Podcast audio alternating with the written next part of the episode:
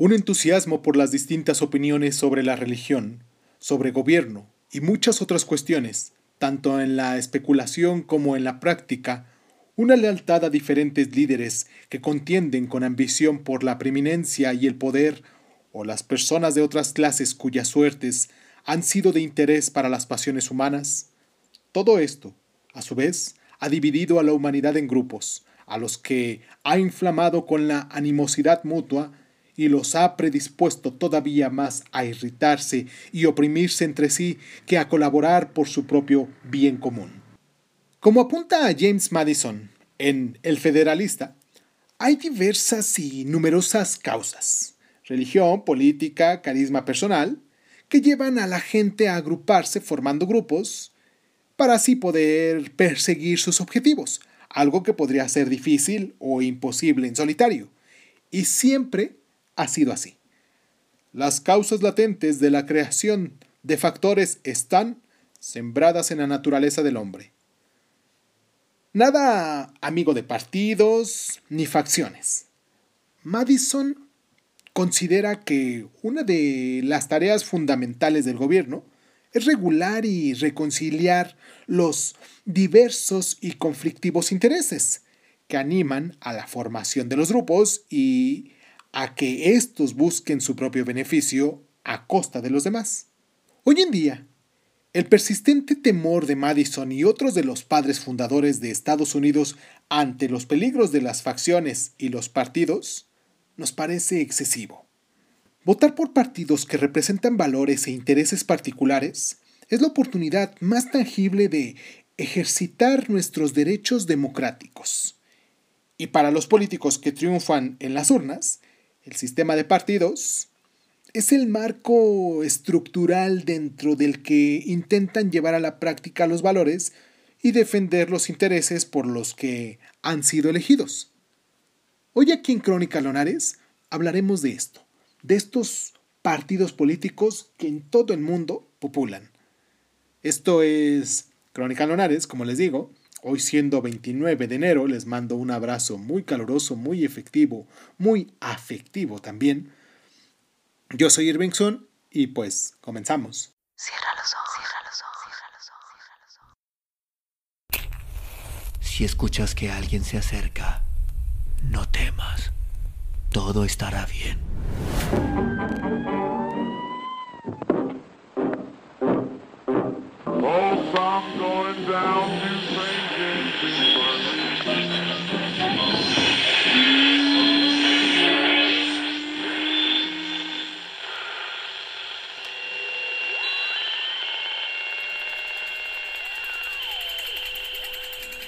Estás escuchando, escuchando Crónica, Crónica, Crónica el lugar, el lugar donde, donde, donde entra tus oídos.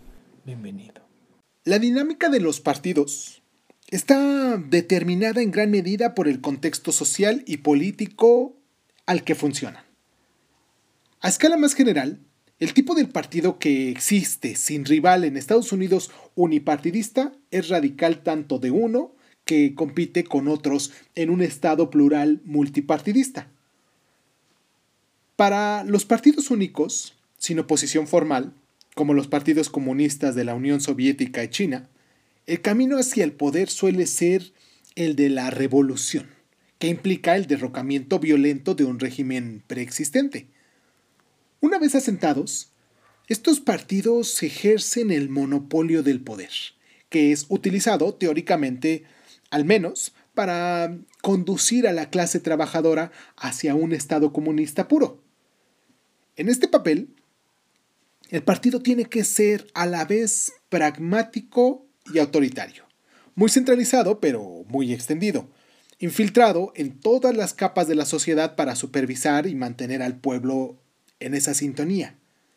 Así, el partido se vuelve ferozmente ideológico, y utiliza el adoctrinamiento y la censura para mantener la ortodoxia y eliminar la disensión.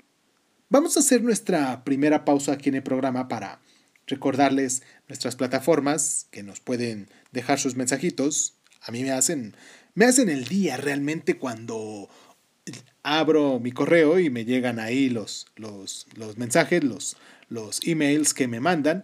Qué palabra tan extraña, ¿no? Se ha vuelto con el tiempo. Decir email es más fácil decir un correo, pero bueno, me dejan ahí sus correos eh, en mi bandeja de entrada de hotmail.com ¿Quién utiliza Hotmail en estos tiempos, por cierto? Pero bueno, y pues nos pueden también mandar sus mensajes en nuestra página de Facebook como Crónica Lunares de Zoom, en Instagram y en YouTube. Se pueden suscribir.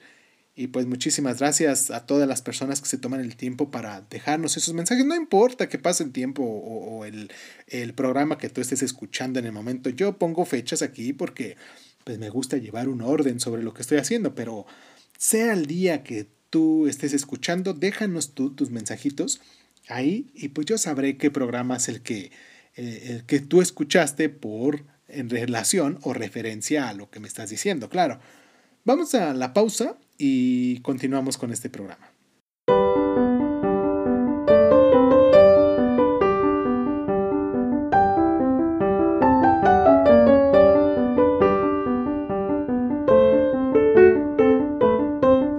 Permítanme que les advierta con toda solemnidad de los efectos funestos del espíritu del partido. George Washington, dicho en 1796. En un sistema unipartidista, un partido no compite por el control del aparato del gobierno porque, en gran medida, él mismo es el aparato gubernamental. En un sistema multipartidista, por el contrario, el competir con rivales en las urnas para ganar el derecho a gobernar es una de las funciones esenciales de un partido, una tarea recurrente que consume gran parte de sus energías. Una dificultad fundamental en la democracia representativa radica en dar cierta sustancia a la afirmación de que la dirección del gobierno refleja la voluntad del pueblo, un problema especialmente agudo en un país como Estados Unidos. La solución a este problema son las elecciones periódicas disputadas por partidos rivales. Pertenecer a un partido es una etiqueta que asocia a un candidato con un conjunto de valores más o menos definido, lo cual da a los votantes cierto indicio de resultar elegido.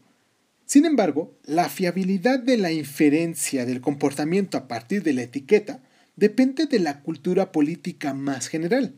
Mientras puede esperarse que el candidato de un partido verde dé prioridad a las cuestiones medioambientales, la etiqueta demócrata o republicana vinculada a un candidato que se presenta en unas elecciones estadounidenses no da de por sí una indicación muy definida de su futuro comportamiento y ofrece poco más que una expresión de simpatía hacia una tradición política particular. La disciplina del partido, al presionar a los políticos para votar apoyando una línea oficial, es habitual en el sistema británico, donde contribuye a un gobierno sólido y fuerte. También ayuda a que los electores lean las etiquetas de los partidos, pero eso suele limitar la espontaneidad y el pensamiento libre.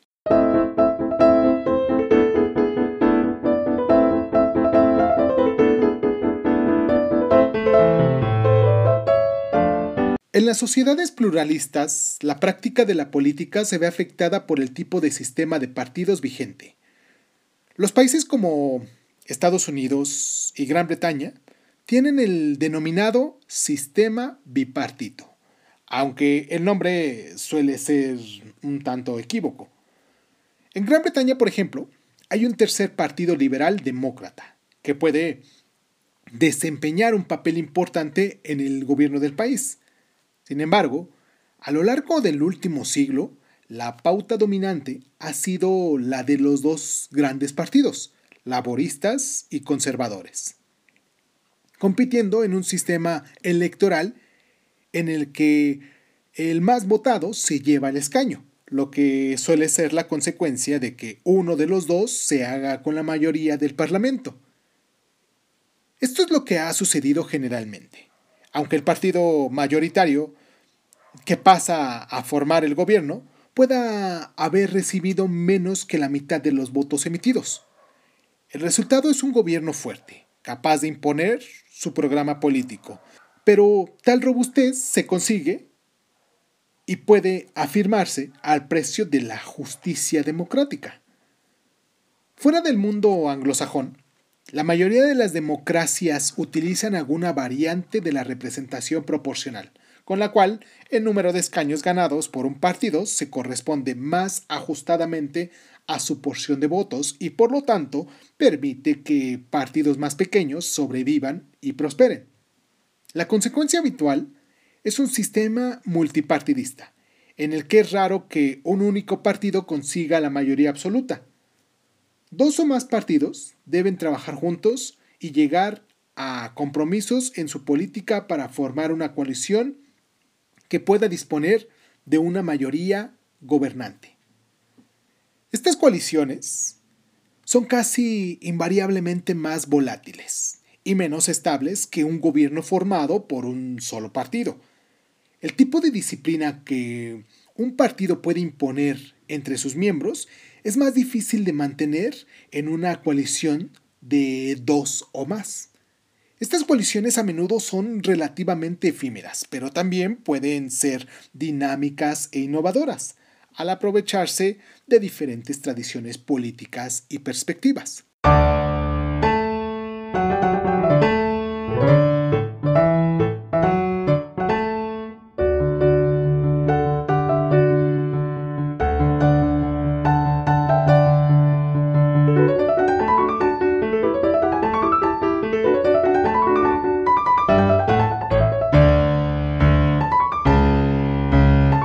En una democracia, un partido dedica siempre sus mayores energías a intentar demostrar que el otro partido es incapaz de gobernar. Y los dos no solo suelen conseguirlo, sino que además tienen razón.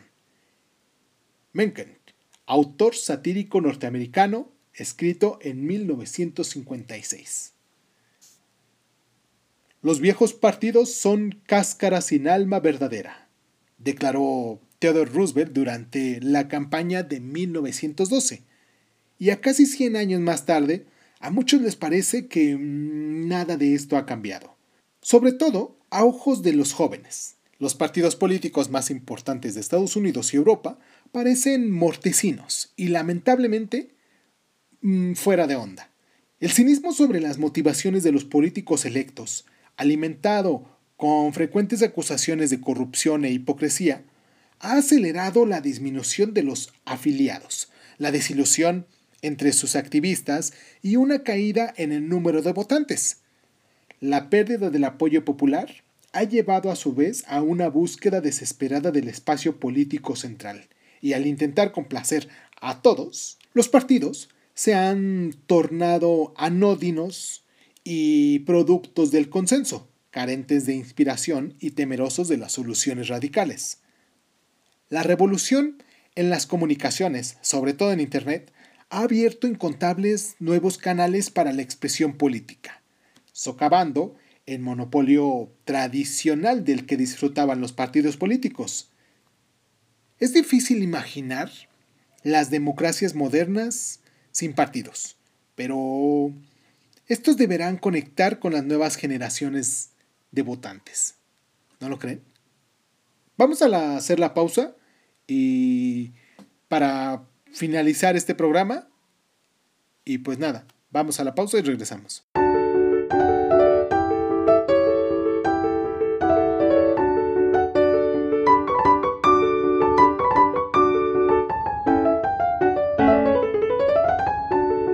Un dilema central al que se enfrenta cualquier representante electo es sopesar las lealtades complejas y a menudo contradictorias que debe al partido, los electores y el país. Y como todas estas deben contraponerse también a los apremios de la conciencia personal. Esta espinosa cuestión fue abordada por el político y teórico de origen irlandés Edmund Burke en uno de sus discursos pronunciados ante los electores de Bristol, donde fue elegido miembro del Parlamento en el año de 1774. La idea clave de su argumentación es que, en un último análisis, la opinión imparcial, el juicio maduro y la conciencia educada de un parlamento no debería sacrificarse a intereses locales o partidistas. Y dice así, el Parlamento no es un congreso de embajadores con intereses distintos y hostiles, unos intereses que cada uno debe defender, como agente y abogado, contra otros agentes y abogados, sino que un Parlamento es una asamblea deliberativa de una nación con un único interés, el de la totalidad donde ningún propósito ni prejuicio local debería guiarnos, sino sólo el bien general resultante de la razón general de la totalidad. Ustedes, ciertamente, eligen a un parlamentario, pero, una vez nombrado, ya no es un electo de Bristol, sino un miembro del Parlamento.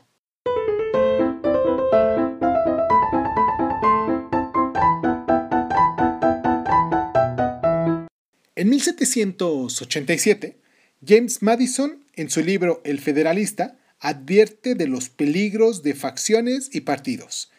En 1828 se funda el Partido Demócrata de Estados Unidos, tras escindirse del Nacional Republicano.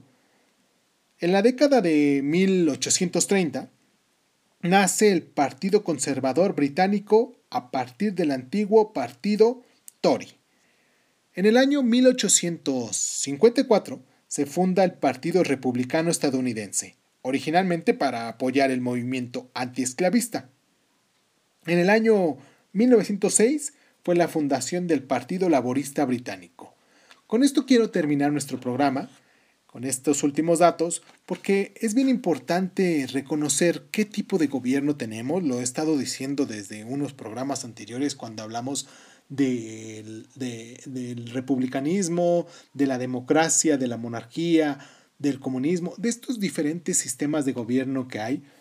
Y ahorita que, que, vamos con este tema de la maquinaria de la política, pues es bien importante reconocerlo porque de ese modo nos damos una pequeña idea de cómo trabajan nuestros representantes, esos representantes del gobierno que pues vamos nosotros eligiendo cada determinado tiempo y pues nada, espero que se encuentren muy bien, espero que mm, tengan un día fabuloso, hoy siendo, como habíamos dicho que era, este, a ver, 29 de enero, a veces se me pasan los días, se me traspapelan los días, por decirlo de algún modo, siendo 29 de enero, eh, sábado 29 de enero, sí, claro, porque hoy tengo varias reuniones que, que hacemos en, el, en un club de lectura y pues tengo que estar consciente de esto. Y pues nada, yo soy Irving Sun, esto fue Crónica Lunares, me despido rápidamente porque por cierto tengo otras cosas que hacer. Aparte de esto, lo, les recuerdo que el día de mañana tenemos nuestro programa de pláticas de café. No, no recuerdo qué tema es el que tenemos, pero mm, más al ratito, o bueno, ya mañana nos escuchan ustedes tempranito, ¿les parece? Y se llevarán una sorpresa de ver qué tema es el que estamos hablando. Les mando un abrazo muy fuerte, muy caluroso. Eh, muchísimas gracias por todo el tiempo que se toman, por sus mensajitos que he estado recibiendo últimamente. Y pues muchísimas gracias por estar.